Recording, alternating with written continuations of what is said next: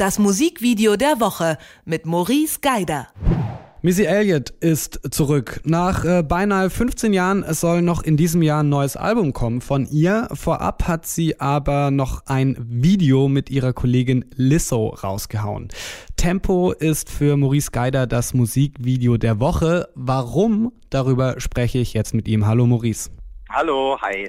Ähm, in dem Video sieht man twerkende Sängerinnen, bouncende Hip-Hop-Autos mit brennenden Reifen und Missy Elliott, die da irgendwie plötzlich aus einer Motorhaube springt. Also auf den ersten Blick eigentlich ein ja, ganz klassisches Hip-Hop-Video, aber Maurice, da gibt's einen entscheidenden Unterschied zu 50 Cent und Snoop Dogg, richtig? ja, da gibt es also da gibt's einen entscheidenden Unterschied. Der, also zum einen, das hier ist ein Girls-Video, ja. Äh, das ist schon mal ein großer Unterschied, weil man kennt diese ganzen, ähm, ich hau hier einen raus und ich bin der größte Macker, kennt man eigentlich nur von den Jungs. Ähm, es sei denn, man guckt sich Nicki Minaj an. Aber auch da gibt es einen Unterschied, weil hier einfach mit so viel Witz und Ironie gearbeitet wird und mit Absurditäten. Dazu kommt ja dieses ganze Thema, dass ähm, auch Missy Elliott, aber vor allem Lizzo als äh, Curvy Girl, ja sowieso nochmal mit ganz, ganz anderen Proportionen zu kämpfen hat.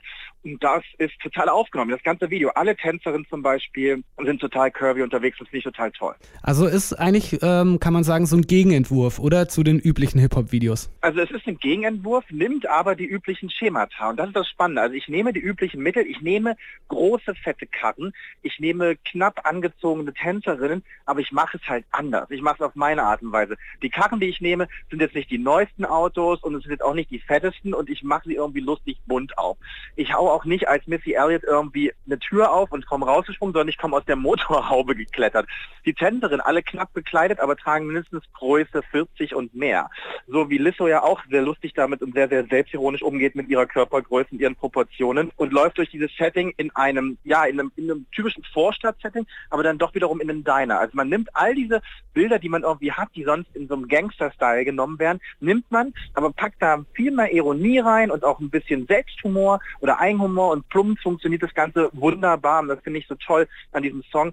Und dann gibt es halt auch so Absurditäten wie zum Beispiel die Tänzerinnen, die über diesen Autos schweben und fliegen. Und das alles macht dann so eine Mischung aus, wo ich sagen muss, das ist einfach toll, wenn man das gucken kann und einfach man hat so ein Lachen im Gesicht, so ein Lächeln und findet es einfach witzig und versteht, das haben halt Leute gemacht, die so ein Köpfchen dafür haben und nicht einfach nur rumprotzen wollen, boah, wir sind jetzt die geilen Rapper und jetzt haben wir mega viel Kohle auf dem Konto und das finde ich toll. Dazu kommt so eine düstere, so eine dunkle Nachtästhetik, die aber auch irgendwie Lust macht darauf, die macht nämlich Lust darauf, mal wieder das Auto zu nehmen und an die Tanke des Heimatdorfes zu fahren und dort mit den ganzen Brudis und, und Schwestis abzuhängen und dort einfach einen guten Abend zu haben, so wie man das hatte, als man 16 war und auf dem Dorf groß geworden ist.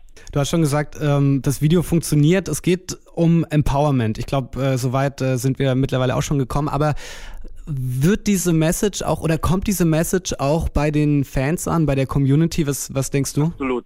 Absolut. Also Lissau ist sowieso äh, mit im letzten halben Jahr in der Community und in den, bei den Fans also angekommen als also als neue Rap, also Rap-Hoffnung ist Quatsch, also als wirklich als Star dieser Community. Also die Performance von ihr bei den MTV Movie und TV Awards, die wurde so dermaßen gefeiert, dieses Empowerment, dass ja im Prinzip viele, gerade weibliche Rapperinnen, gehen heraus mit diesem Empowerment-Thema. Also ob das jetzt Nicki Minaj macht oder andere Frauen, also da gibt es ja ganz, ganz viele in dem Bereich aber man nimmt sie nicht so richtig ab, weil sie am Ende allem in den Regeln quasi in den männlich dominierten Regeln spielen und auch in den männlich dominierten Ästhetikregeln spielen, aber nicht Lizzo zum Beispiel. Das ist eine der ersten, die das nicht macht und die sagt, nee, ich habe hier meine eigenen Regeln und ich, mir ein bisschen wurscht, was ihr macht. Und dieses, dieses Ich habe meine eigenen Regeln kommt halt bei diesem Video ganz, ganz toll raus. Ähm, und ähm, das finde ich halt so toll an diesem Video, dass nämlich, obwohl halt mit diesen üblichen Bildern gespielt wird, da halt eine Ebene ist, die auch jeder sofort versteht, wenn er es sieht. Also niemand kommt auf die kommt nur ansatzweise auf die Idee, dass hier irgendwie so ein Gangster Gangster-Rap-Getue gemacht wird, sondern man versteht sofort, hier wird das Hops genommen, ohne dass man genau sagen kann, an dem Punkt ist der Hops, weißt du? Sondern das ist dieses ganze Video, das zieht sich durch und das nimmt, sie nimmt sich nicht zu ernst, aber gleichzeitig hat sie ein ernstes Anliegen und transportiert das und das schafft halt tatsächlich eine Nicki Minaj überhaupt nicht mehr. Ähm, und andere, also muss man schon mit der Lupe suchen. Darum finde ich wie toll und darum finde ich das Video toll. Mhm. Es gibt äh, so eine Szene, ich glaube, die wird auch mehrmals gezeigt, da stehen äh, die alle auf dem Parkplatz, die äh, Lowrider-Kerren hüpfen an der Seite und auf den Lowrider-Autos sind so die Skinny Girls, die durch die Luft geschleudert werden. Und äh, in der Mitte zwischendrin, da twerken dann so die Girls um Lizzo. Ist das so die Szene, die am stärksten diesen Kontrast, dieses Empowerment auch äh, darstellt? Das ist auf jeden Fall die stärkste Empowerment-Szene die stärkste Szene generell ist ganz am Ende, meiner Meinung nach. Ähm, man, der Song ist, ein, ist auch ein Mega-Track, muss man sagen. Es ist eine tolle Instrumentalisierung dahinter, ähm, tolles Arrangement ähm, und es gibt so eine, es gibt so eine Querflötennummer, ähm, beziehungsweise der Song wird tatsächlich durch eine Querflöte gespielt und so eine tragende Line in diesem Song. Ähm, ganz am Ende gibt es so einen Moment, wo Lizzo erst relativ bildfüllend sich so in die Kamera dreht und plötzlich hat sie eine Querflöte in der Hand und spielt Querflöte. Ich habe noch kein Rap-Video gesehen, in dem jemand Querflöte spielt. Ähm, das finde ich ist so eine gute Szene, weil auch das wieder so ein bisschen, also das ist, zeigt diesen Humor, der dahinter steckt, so ganz toll. Aber die stärkste Szene ist tatsächlich die, die wirklich die Skinny Girls werden durch die äh, bouncenden Autos durch die Luft gewirbelt. Das sieht mega gut gemacht aus, gut inszeniert. Und um Lizzo sind die Curvy Girls, die twerken. Das ist das ist so eine tolle Szene, die sagt so viel aus. Also nicht nur zum Thema Empowerment, auch zum Thema natürlich Selbstsicherheiten. So, da ist ganz, ganz viel drin. Und wenig später stößt sie dann Missy Elliott dazu, die übrigens überhaupt nicht älter wird. Ich weiß nicht, wie die das macht. Naja, äh, auf jeden Fall ist das schon die stärkste Szene. Aber die witzigste, muss man bis zum Ende warten, ist die Querflötenszene. Ähm, lass uns noch zum Abschluss über das äh, Verhältnis äh, von Missy Elliott und Lizzo sprechen. Äh, Lizzo hat mal in einem Interview Missy Elliott so als Inspiration äh, und Vorbild äh, bezeichnet. Merkt man das auch so im Video, also so ein Schülerin-Mentorin-Verhältnis der beiden? Ja, ja, total. Also ja, übrigens hat Missy Elliott, äh, Quatsch, hat, also Lizzo hat Missy Elliott ja auch mal, als hast du gerade gesagt, als als ja als Mentorin, als Vorbild bezeichnet. Wiederum hat Missy Elliott Lizzo letztens in einem Interview als ihre Nachfolgerin bezeichnet. Das war allerdings nach diesem Videodreh.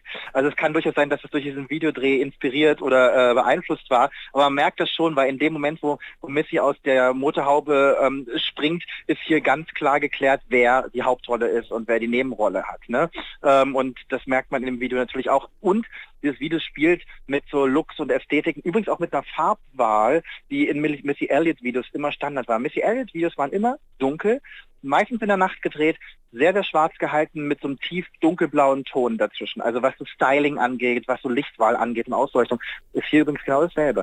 Also da siehst du schon, wo die Inspiration herkommt. Darum würde ich sagen, absolutes Ja zu dem, was du gerade gesagt hast. Deine These stimmt. Cool, danke. Ähm, also ich glaube, es ist klar, das Video muss man sich reinziehen. Äh, Maurice, ich bedanke mich äh, bei dir fürs Gespräch und äh, liebe Grüße nach England. Ja, liebe Grüße zurück.